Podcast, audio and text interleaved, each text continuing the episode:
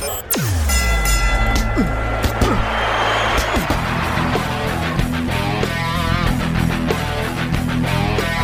écoutez le podcast Boxing Town Québec.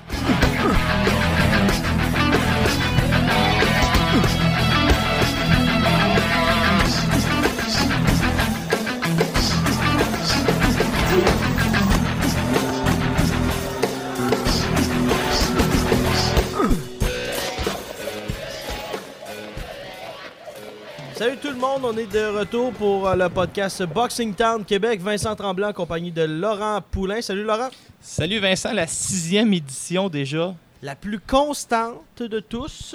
On est euh, parti pour la gloire. On s'en va vers une septième également la semaine prochaine. Euh, Suivez-nous, on aura pour vous l'ensemble des résultats de ce qui s'en vient. Cette semaine, on va au menu. On va parler bien évidemment de Pascal Bossé. On va parler de la carte d'en fin de semaine. Marie-Ève Dicker, Shaquille Finn, Tommy Hull, Adam Ayoubi, Terry Ozia également qui sera de la carte. On va parler également, il y aura M. Brédéchian. On va parler avec euh, Vincent Morin du groupe Yvon Michel. Analyse Box, on reviendra sur l'ensemble de cette carte-là. Et au cours des euh, prochaines semaines, Laurent, on va discuter ensemble, toi, moi et des intervenants, pour ce qui est du combat de Adam Braidwood contre Simon Keane. Là, je te dis, là, je vais trouver un petit peu, je vais le dire, je vais trouver raciste envers les, euh, les Autochtones avec tes commentaires sur l'Esquimau. Niaise pas avec les Esquimaux, OK? Il fait peut-être froid, mais dans notre Non, non, mais c'est par rapport aux Esquimaux d'Edmonton. Je le sais, mais c'est un... Mais on on va faire. euh, on va en parler en long en large la semaine prochaine. On va Et- pouvoir débattre. Il y aura des débats animés ici même. Des coups de poing sur la gueule. S'il le faut, s'il le faut, moi je suis prêt. On va garrocher du monde en bas des ponts. On est prêt à tout pour survenir à notre fin. Et surtout, Laurent, après ça, on va discuter de Jean-Pascal contre Steve Bossé. Il est venu ici au Resto Bar Le Coin du Métro la semaine euh, dernière, Jean-Pascal. Laurent, j'ai jamais vu quelqu'un aussi en forme que ça. Je Ben, te dis, Pour- Macha- et pourtant, tu me connais, là. eh oui, et je te connais. Et Macha qui travaille ici, là, elle était gênée. J'ai dit, Comment Macha, j'ai rencontré quelqu'un qui a une plus belle shape. Elle dit qui? J'ai dit Jean-Pascal. Elle a fait, ben là, c'est pas juste. Ah oui? Mais je te le dis, dans- peut-être dans sa meilleure forme de toute sa carrière. Mais Mais c'est gros, c'est gros comme commentaire, Vincent. est-ce que Steve Bossé est encore plus en forme? C'est ce qu'on va savoir. Toutes tes réponses, le On a- 29 juin prochain. Dans, ou dans un des euh, podcasts, on aura la réponse si Steve On- Bossé, oui ou non, est en On forme. va aussi en parler euh, en long, en large. et de très en large. Laurent, premier sujet. Et on reçoit des commentaires. Vous, vous pouvez nous écrire. Écrire à Laurent également. Vous pouvez le faire dans sa boîte de messagerie. Pas de oui, problème bah oui, pas ça. de problème. Euh, Laurent, on recevait aujourd'hui euh, des messages pour. c'est le fun, hein, de la boxe en après-midi, un mercredi après-midi. Ben oui, il y a eu une belle carte après-midi en Angleterre où on vient de voir il y a quelques minutes euh, Lawrence O'Colly gagner au troisième round. Et il y avait aussi mon boxeur préféré sur la carte, Daniyar Yeselinov, l'Ukrainien, que Eddie Hearn a déclaré cette semaine qu'il n'y a pas besoin de signer Golovkin. Il a le, prochain Golovkin en Yeselinov, un Ukrainien. euh, des, bons boxeurs euh, en Angleterre, ça fait peur, Vincent. Quatre combats de championnat du monde. Grosse fin de semaine. Grosse fin de semaine. Ça faisait longtemps qu'on n'avait pas eu une grosse fin de semaine ainsi dans le monde de la boxe à l'international. Même au niveau euh, local, ça faisait un bon bout de temps. Parle-moi justement des, des- des combats qu'on va avoir euh, droit. Écoute, Vincent, quatre combats de championnat du monde, euh, c'est beaucoup dans la même journée. Et, tout ça commence au Manchester Arena, en Angleterre, Vincent, où, et là, les deux cette semaine, ça s'aime pas. Hein, ça s'est lancé. Maurice Hooker, Maurice Hooker, 23 victoires, 0 défaites, 3 nuls, va affronter Terry Flanagan pour la ceinture vacante de la WBO. Et là, Vincent, euh, Maurice, Hooker- euh, premièrement, Flanagan est favori à 5 contre 1. Il est surnommé euh, Turbo. C'est un grand gaucher. Flanagan, là, il, a des, il a des belles victoires en carrière. Il a battu beaucoup de monde de, de grande qualité. Battu euh, Diego Magdaleno, Derry Matthews, l'ancien champion du monde qu'on a connu ici au Québec. Peter Petrov à son dernier combat. Petrov, euh, écoute, il a quasiment gagné tous les rondes et Petrov est un bon boxeur. Maurice Hooker, lui, si on se rappelle de lui, Ghislain Madouma avait accepté de l'affronter à la, toute der- à la dernière minute. C'était pas un adversaire de remplacement, mais il l'avait pris, je pense, à une semaine et il a perdu une décision partagée contre Maurice Hooker. Hooker, qui est un grand gars de 28 ans, tu sais, un, un gars qui, boxe à 135 livres, mais qui mesure quasiment 6 pieds, qui a un crochet de la main droite pour faire mal. Il a déclaré cette semaine si j'ai la chance de knocker Flanagan, je le ferai pas. Parce que je veux le martyriser pendant 12 rondes. Je veux y faire mal, je veux l'humilier, là, je veux prendre mon temps. Puis vraiment, il est en train d'en faire un cas personnel et c'est rarement une bonne idée euh, en boxe. C'est pour la ceinture WBO vacante. Ça, c'est en vers 5-6 heures l'après-midi, Vincent. Et on regarde ça où? Au coin du métro, au 10 719 rue La Jeunesse à Montréal. 10 717. 17, non, c'est 10, je pense que c'est 19. 10 719. Bah, pff, au pire, c'est la porte à côté, hein, 17, 19. Eh, au nombre de fois qu'on est ici, là, puis qu'on sait pas encore l'adresse, ça n'a pas d'allure. Oh, c'est pas, euh, c'est pas grave. On dort ici, mesdames, messieurs. Quand on vient en métro. hein. Euh, le combat suivant. euh, si je- Mais attends, Laurent, là, je vais vérifier tout ça là, Sur mon euh, GPS. Le Google Maps, c'est l'expert, hein? Ouais, mais. Je suis tellement- 10, eh oui! Ah oui, je suis tellement habitué de rentrer le code pour avoir le Wi-Fi gratuit que j'étais pas mal certain de mon coup. Costa sera pas content. Ah, il va je dire. connais pas l'adresse. Comment dites, puis t'envoies le monde au resto à côté. Au, au Au 10 pizza, 717. pizza. Allez pas au pizza, pizza, là. Allez au resto bar, le coin du métro. Notre unique commanditaire, on se trompe dans le- dans l'adresse. Ah, il y a Yves Lévesque aussi. Yves, oui, on nommera vrai. pas son adresse parce qu'on va se perdre. Oui. Euh, si on continue, Vincent, il y a une revanche en Oui. fin de semaine euh, qui fait beaucoup parler. euh, ça, là, Vincent, c'est vraiment un cauchemar pour euh, les gens qui travaillent pour, sur euh, CompuBox. Je sais pas si tu connais, ben, c'est sûr que tu connais ça. Le Oui. système CompuBox, c'est vraiment quand même assez simple. C'est des gens qui ont un genre de cloche dans les mains, un peu comme quand tu vas euh, au glissade d'eau. Puis tu sais, ils comptent là, quand tu rentres en, avec le pouce, il clique sur un système, puis là, c'est un, un entrée, un clic.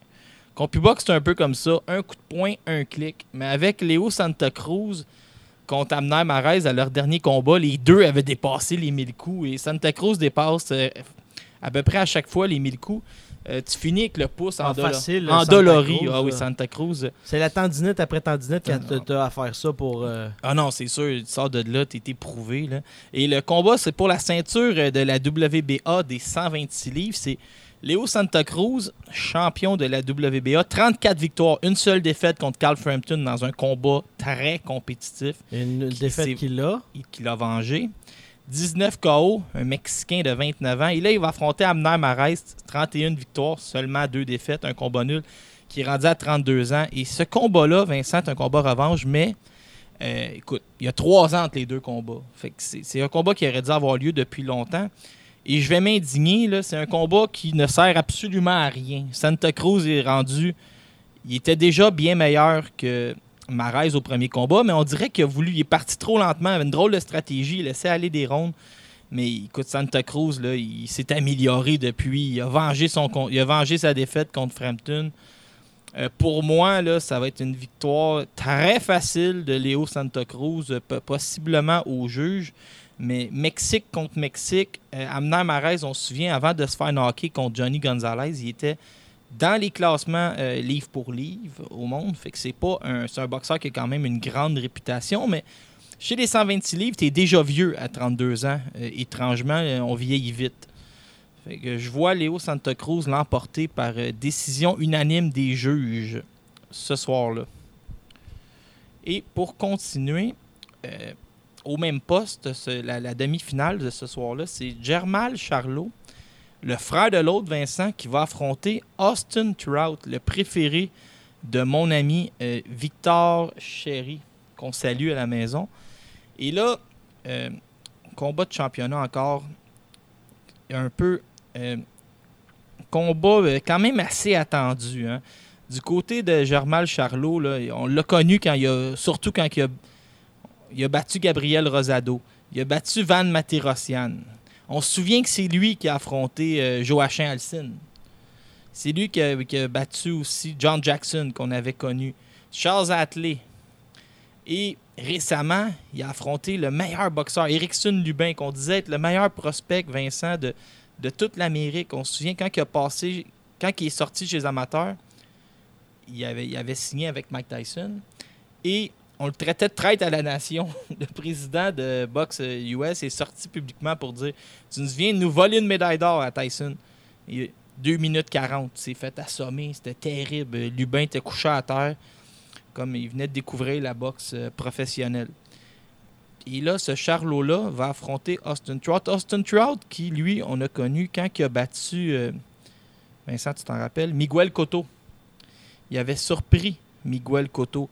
Et depuis ce temps-là, défaite contre Eris Landy Lara, défaite très serrée contre Saul Alvarez, défaite très serrée contre Germal, le frère de l'autre, et aussi, il s'est fait arrêter par Jared Hurd. Mais c'est un gars que il sera peut-être jamais champion du monde, mais il en a affronté des champions du monde et il arrive toujours à gagner 4 ou 5 rondes. Fait On peut s'attendre à un combat très compétitif. Je regarde sur cette carte-là, Laurent. Ouais. Sur la carte où on a aperçu Léo Santa Cruz. Il y a un boxeur du nom d'Antonio Santa Cruz. Faudrait vérifier si c'est pas son frère. Ouais, mais si tu, re- 6-4. si tu regardes, tu as les frères Balderas qui sont signés, qui viennent euh, des Jeux olympiques, qui sont très très bons, les deux, euh, deux prospects qui sont aussi sur la carte. Et j'imagine, si tu regardes plus bas, les frères Alejandro, probablement, on dirait qu'on était, on était allé dans un, une thématique fraternelle pour ce gars-là. Et il y a d'autres cartes. Il y a d'autres cartes, hein? Oui, il reste. T'en as-tu oublié une? euh, Moi, je te dirais que t'en as J'ai oublié une. oublié un combat? Ouais.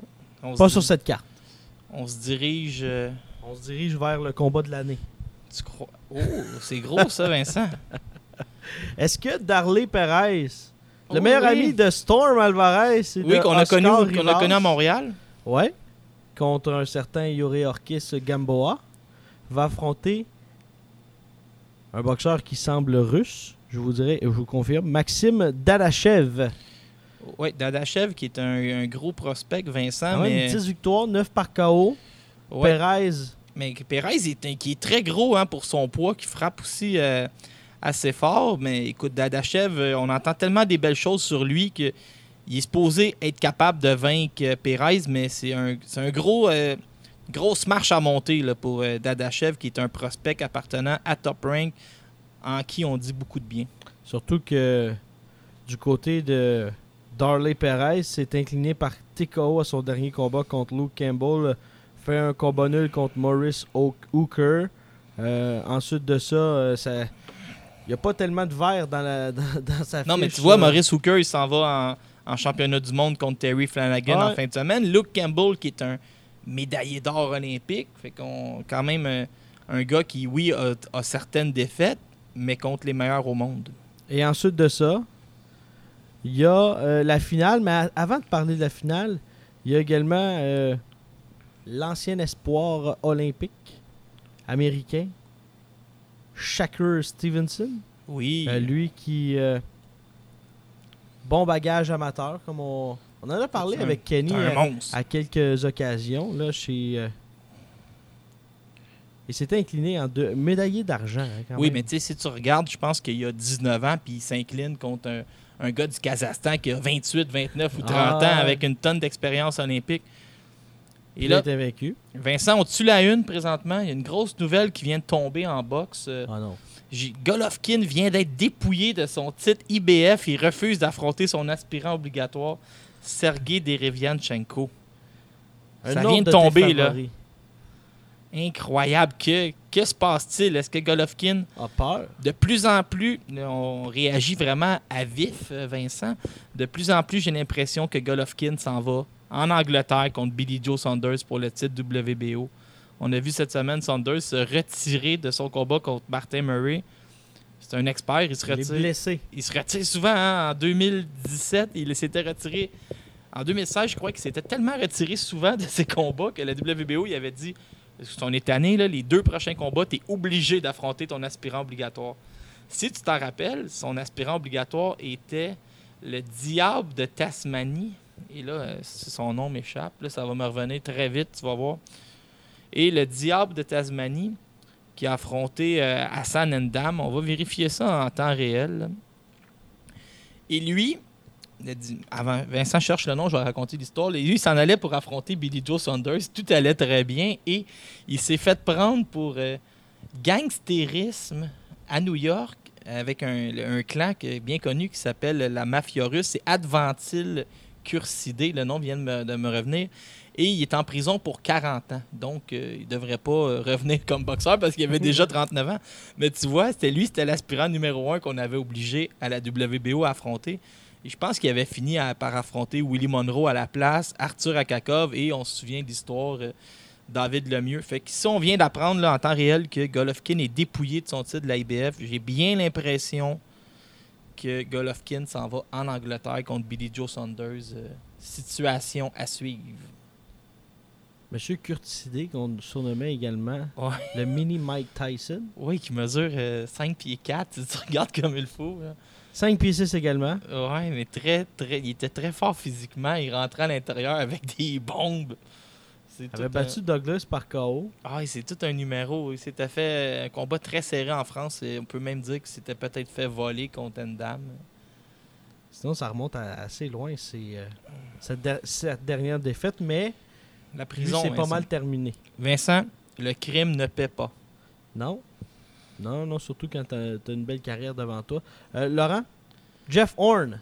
Quel, quel combat. Terence Crawford. Ah oui, ça, Vincent. euh, L'Australien Jeff Horn, qu'on se souvient, avait surpris Manny Pacquiao avec l'aide des juges. N'ayons pas peur des mots. Là. Tout le monde avait Manny Pacquiao. Mais s'il y a une chance, 8 trônes à 4. Ben, euh, est-ce qu'il y a une chance? Bonne question, Vincent. Je te répondrai avec comment il peut espérer gagner.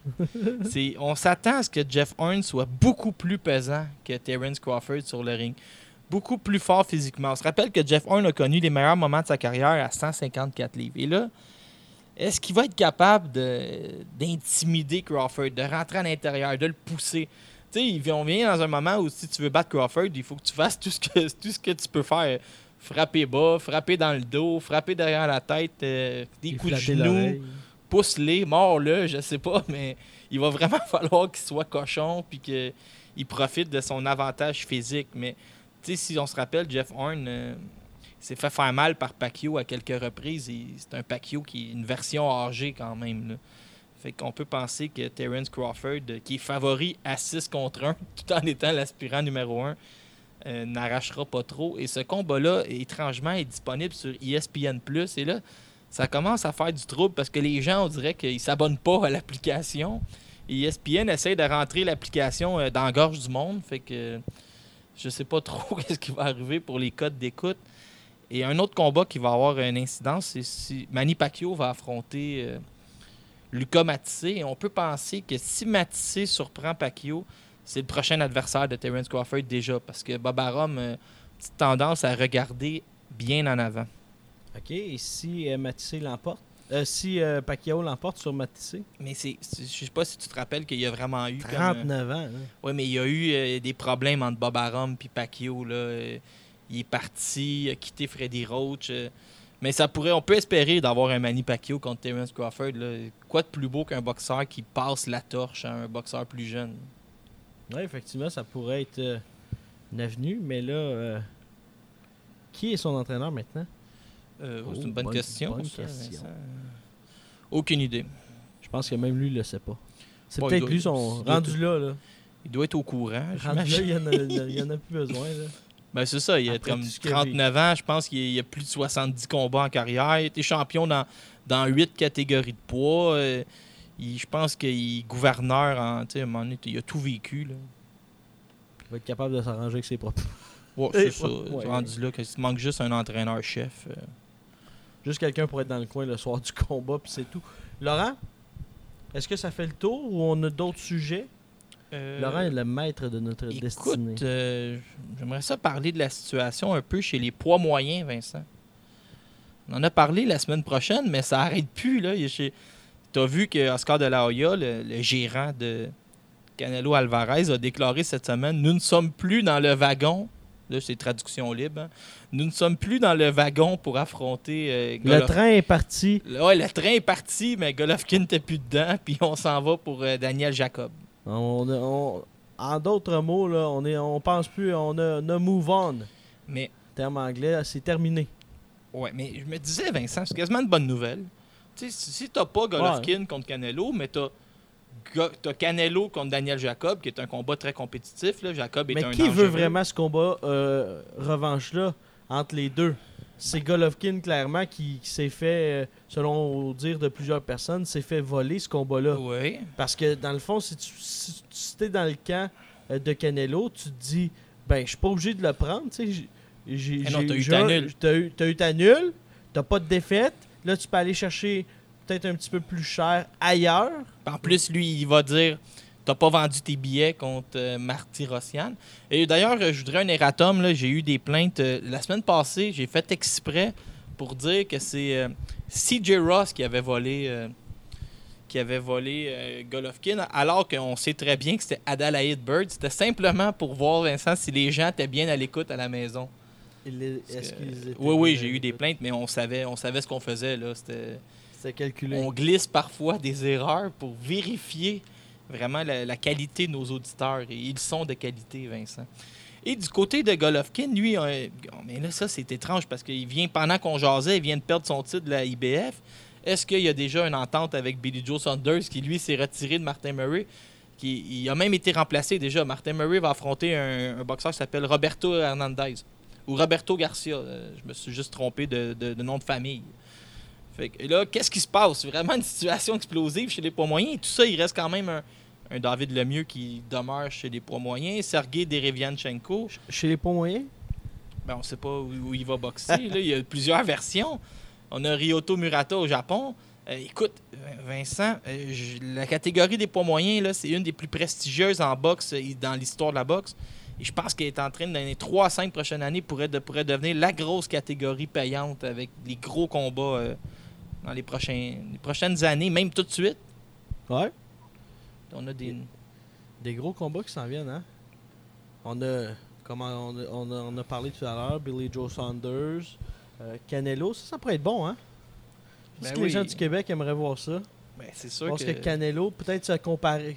Peut-être que le clan le mieux voudrait se comparer. Mais tu sais, Saunders, qui n'est pas un boxeur euh, de puissance. Imagines-tu? Que Saunders se fait ridiculiser par Canelo? Ben, c'est ça, mais, mais ridiculisé. je pense pas que ça pourrait. Mais je vais t'expliquer comment ça pourrait arriver. Saunders, qui n'est pas un boxeur de puissance, s'il affronte Canelo sur son terrain, il n'y a aucune chance d'aller chercher les rondes. C'est vraiment le jeu de Saunders, c'est d'attirer un boxeur chez lui en Angleterre. Ouais. C'est dur pour un boxeur un peu de, de talent, de réfl- ben, pas de talent, de réflexe, de contre-attaque, d'aller chercher des rondes quand tu es à l'extérieur. On l'a vu contre le mieux. Il l'a clairement dominé. là. Les juges n'avaient pas le choix, mais c'est pas, li- c'est pas évident d'aller Les rounds serrés auraient été à le mieux. Mais on peut penser que c'est comme ça sur la route des parfois. Donc, veut l'avoir chez eux. Oui, oui, je pense que ça va être le jeu de, de Billy Joe Saunders d'attirer un adversaire à la maison ou d'accepter peut-être de venir perdre son titre, mais de monnayer beaucoup de dollars en retour. Tu sais. J'ai une histoire qui n'en est pas une. Euh, la semaine dernière, on parlait de l'histoire entre Tommy Burns, avec euh, également, on parlait avec euh, Jack Johnson. Ouais.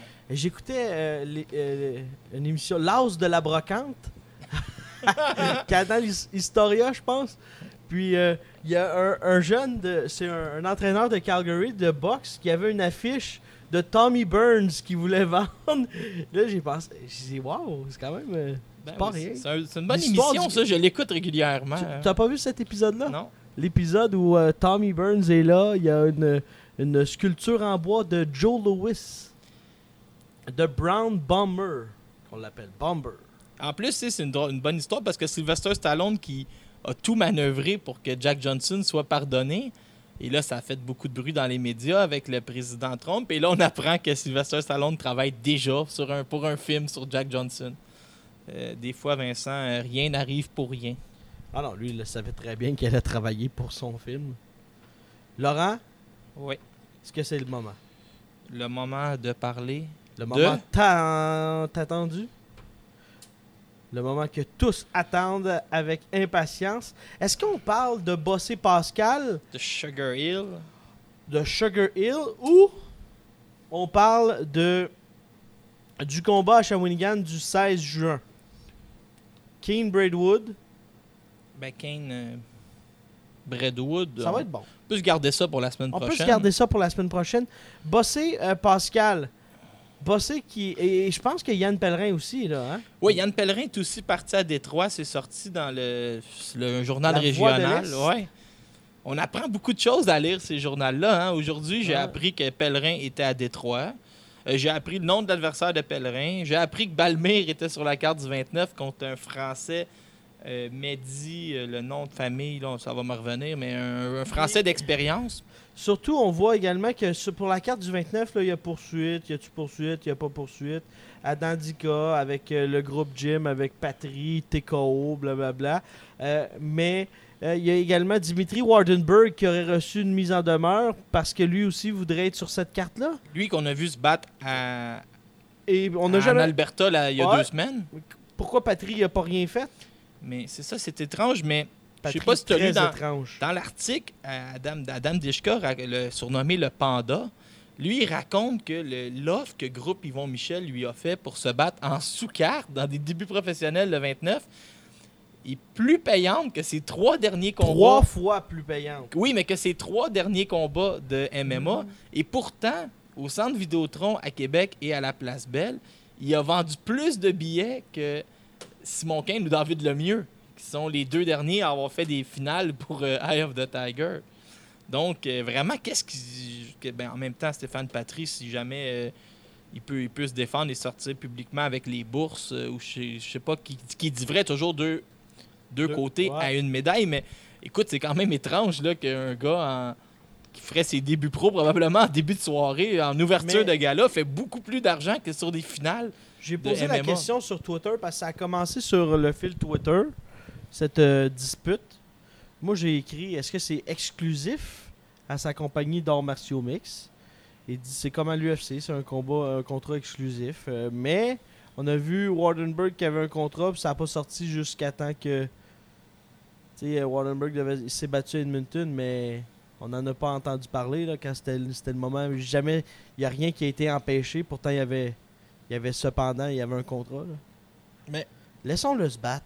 Ce qui risque d'arriver, Vincent, là, c'est. Tu sais, des fois, on, voit ça en politique, là, les, les poursuites baillons. Probablement que la poursuite qui est envoyée par euh, TKO va, va empêcher Dish- Dish- Adam Dishka de se battre le 29 juin et probablement qu'ils vont gagner leurs vu- points puis ils vont pouvoir se battre en août ou en septembre, mais ça va, ça va avoir évité de le voir euh, à la place belle. J'ai vu euh, un commentaire de quelqu'un sur euh, les euh, internets, comme on dit, euh, qu'il a déjà reçu une poursuite de M. Patry. Et après vérification auprès de vrais avocats, eh bien, c'était une fausse poursuite. Quelle histoire! Donc peut-être que le groupe, vérifiez ça, groupe Von Michel, c'est peut-être une fausse. Mais c'est toujours euh, plus intéressant de- d'avoir des combats sur le ring qu'au palais de justice. Pour nous Ouais. autres, là. Nous autres, le fan. Donc le 29, Laurent. Si on revient à nos moutons, Ouais. le 29, Steve Bossé qui s'entraîne très fort présentement. Il est en camp d'entraînement à Détroit, au Michigan, avec euh, l'entraîneur d'un certain boxeur qui s'entraîne sur les pentes de ski. Ouais, mais à Détroit, Vincent, je sais pas si tu as déjà entendu les anecdotes du Crunk Gym. Ça niaise pas, hein. Ils disent que quand Ah. tu arrives là-bas, encore plus euh, si t'es blanc, t'es vraiment vu comme un- une proie. Là. Euh, euh, quand Stevenson est arrivé là-bas, il racontait que euh, le monde voulait le manger tout rond, là, le, le Québécois. Puis il est rentré dans le ring, on y en a envoyé un premier.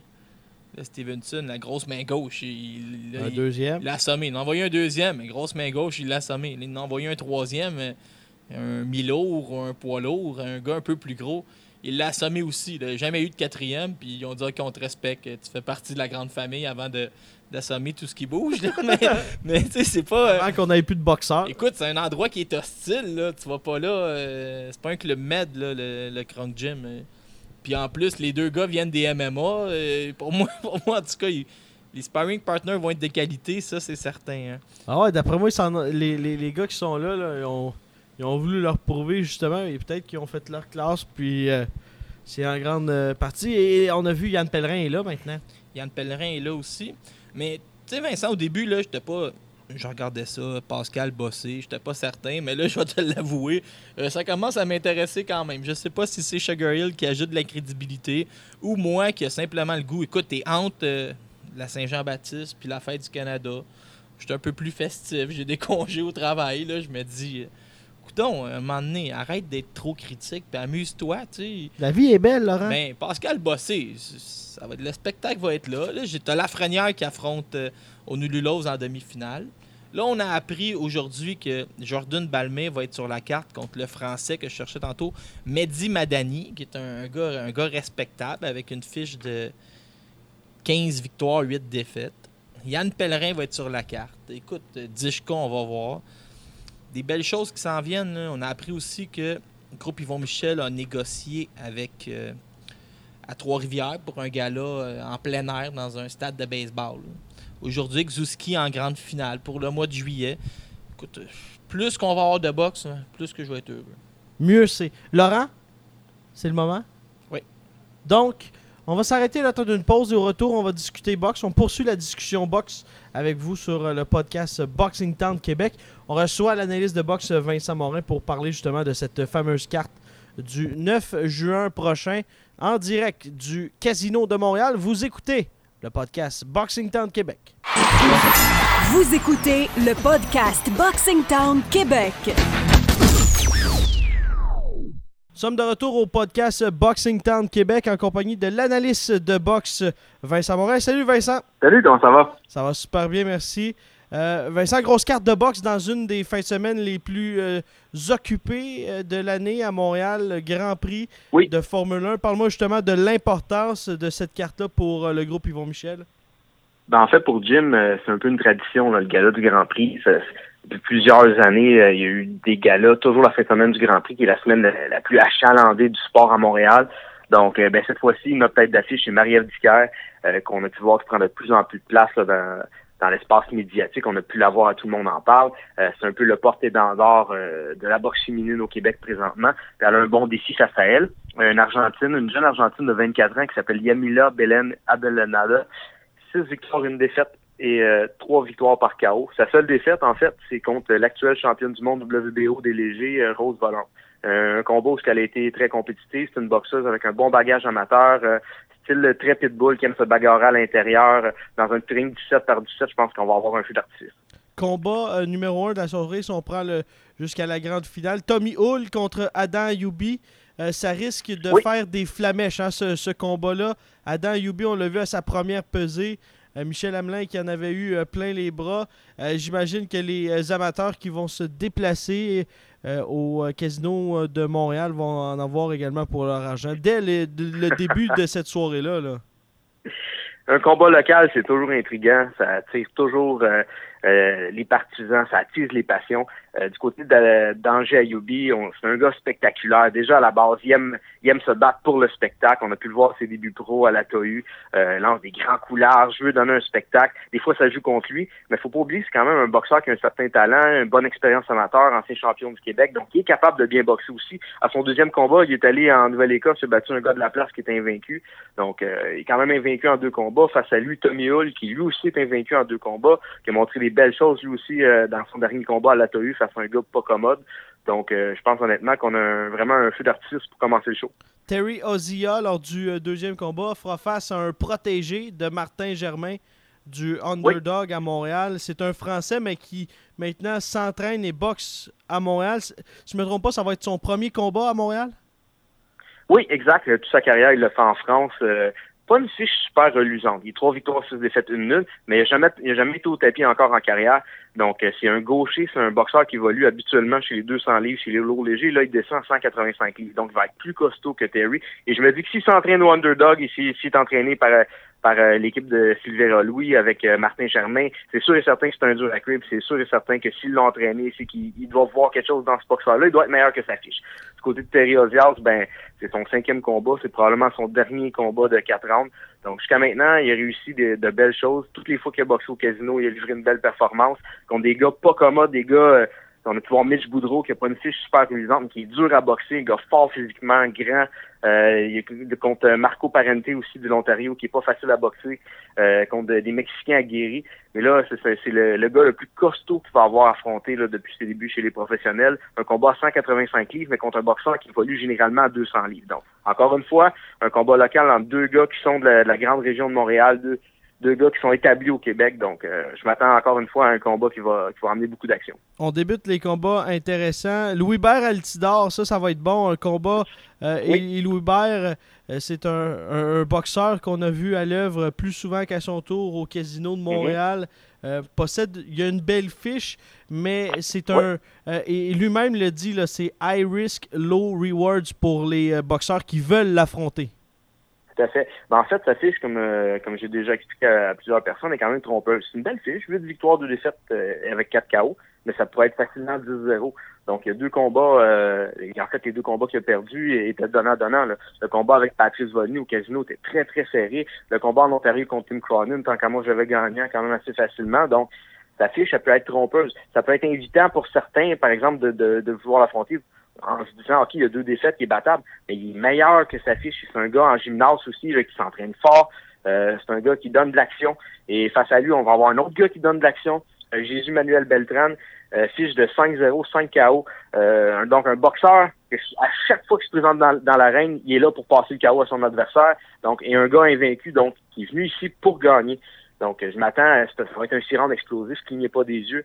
C'est sûr et certain, selon moi, que ça, ça ira pas à la limite. Et c'est sûr et certain qu'il y en a un des deux qui va tomber. On va souhaiter que ce soit pas Louis Bert. Sur la carte, il y aura également le protégé de Lucian Bouté, euh, Dario oui. qui est euh, invaincu.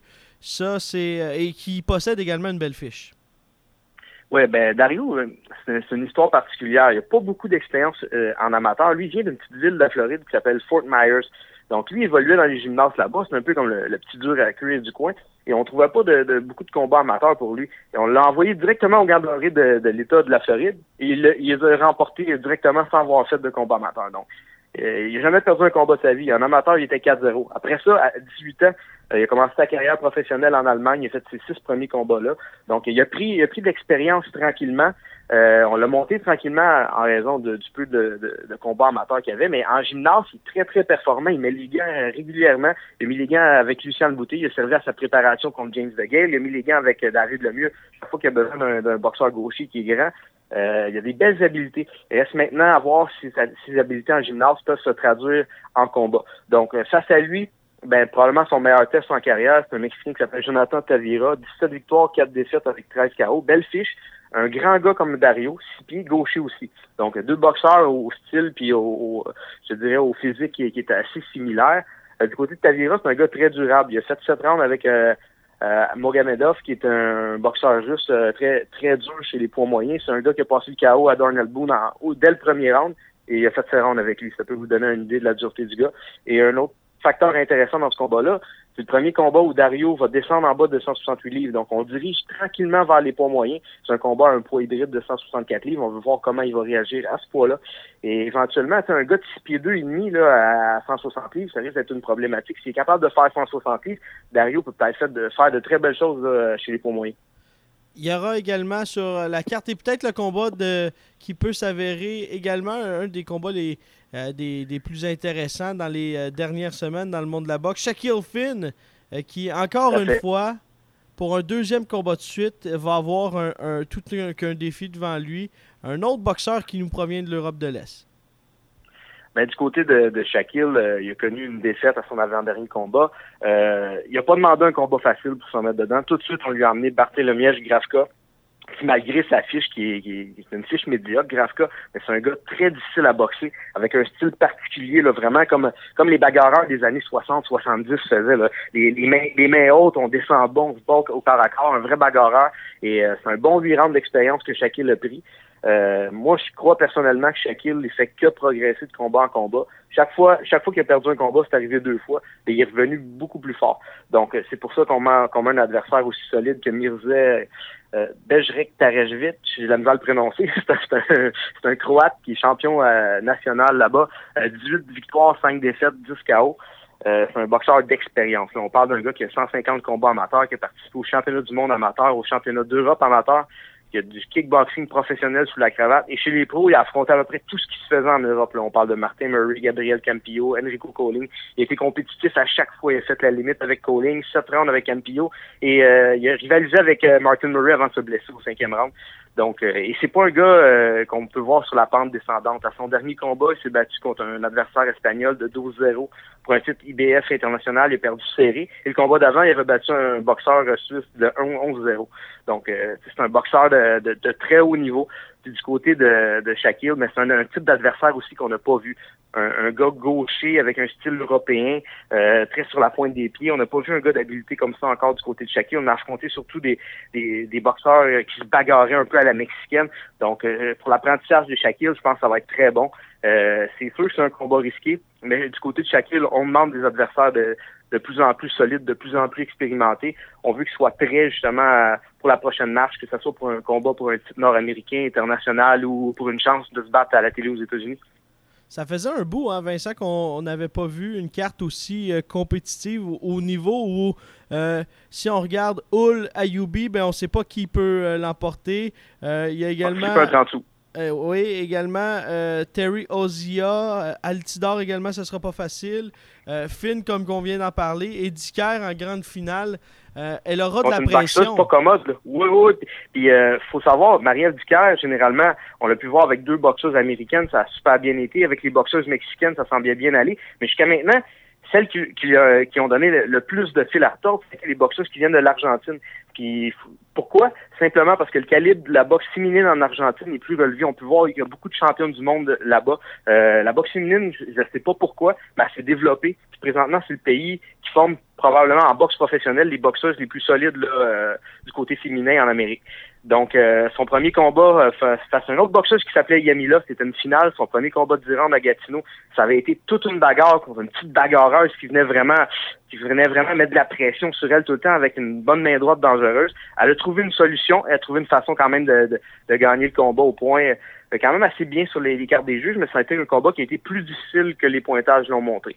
Après ça, son dernier combat pour le titre NABF, ben, elle a affronté une championne, euh, une ancienne championne du monde, une fille qu'elle a pris à la dernière minute avec un style pas commode qui frappait euh, avec des, des coups dans un drôle de timing en contre-attaque. Mais même malgré une une première en carrière, ben, elle a trouvé une façon quand même de gagner le combat, de gagner une première ceinture. Elle a trouvé les, les solutions pour s'ajuster pour gagner ce combat-là. Donc jusqu'à maintenant, ces deux combats contre des adversaires d'Argentine, ça a été difficile, mais on s'attend à la même chose. Puis euh, cet adversaire-là qui s'appelle Yamila Belen Abelenada, c'est un peu le même type que, que l'adversaire qu'elle a affronté à Gatineau, mais avec, avec une meilleure fiche amateur puis un petit peu plus costaude. Donc ça peut vous donner une idée. Moi, je m'attends à, je m'attends à un combat qui risque de, faire des flamèches. C'est dans un petit ring 17 par 17. Puis euh, Abelenada, c'est une, une, fille qui est très offensive, qui aime se bagarrer au corps à corps. Donc côté de Mariev, il va falloir trouver les ajustements rapidement parce qu'on a un adversaire aussi de seulement 24 ans qui est pas usé, qui vient pour gagner.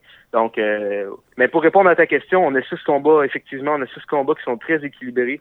Euh, qui peuvent aller d'un côté ou de l'autre. Puis des surprises au casino, ça arrive régulièrement. Regarde, Shaquille, euh, Shaquille s'est fait surprendre par un Mexicain invaincu. Euh, Francis Lafrenière, son dernier combat contre euh, Albert Honolunos, il a perdu une décision serrée. Donc, euh, tout peut arriver au casino. On a même vu Michael Zuski qui a été dans une guerre mondiale avec un solide boxeur mexicain. Ça avait, ça avait été, les deux boxeurs sont ébranlés chacun leur tour. Euh, Marie-Ève avait été coupée dans ce gala-là. L'adversaire de Steve Bossé avait commencé à, avec, avec le couteau entre les dents en lançant des grosses bombes. Donc, au casino, ben, c'est simple. Il n'y a, a pas 10, il n'y a pas 12 combats. Il y a 6 combats. Mais ce qu'on voulait, c'est avoir des combats de qualité. Puis je pense que c'est exactement ça qu'on a. On a 6 combats qui sont très partagés, à mon avis. 6 combats d'excellente qualité. Avant de te laisser, Vincent, est-ce qu'on a des nouvelles en direct de Détroit pour euh, Steve Bossé? Comment se passe le camp euh, d'entraînement?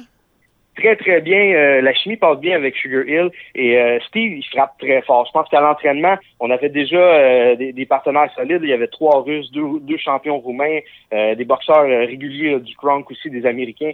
Et dès son premier sparring, Steve il a fracturé le nez à un de ses partenaires d'entraînement. Donc, ça peut vous donner une idée. il, est prêt. Je vous le dis tout de suite, il est déjà prêt. Et je crois que le résultat va, sans, sans dire qu'il va remporter la victoire, moi, à mon avis, je pense que ça risque d'être un combat pas mal plus serré que le monde pense. Ouais, l'important, c'est qu'on ait, je pense que les, amateurs, c'est que les amateurs soient gagnants, qu'il y tout qu'un combat. Jean-Pascal, je l'ai vu la semaine passée, et à l'entraînement public, il était en grande forme, donc on va avoir un excellent combat. Vincent? Tout à fait. On ne demande pas mieux que d'avoir deux athlètes au sommet de leur condition physique qui vont donner tout un spectacle. C'est tout ce qu'on demande. Vincent, un grand merci, puis on va se reparler pour mettre la table justement pour euh, ce euh, grand combat qui aura lieu euh, le 29 juin prochain, puis on va garder un œil sur ce qui va se passer en fin de semaine au Casino de Montréal. Un grand merci encore une fois. Toujours un plaisir.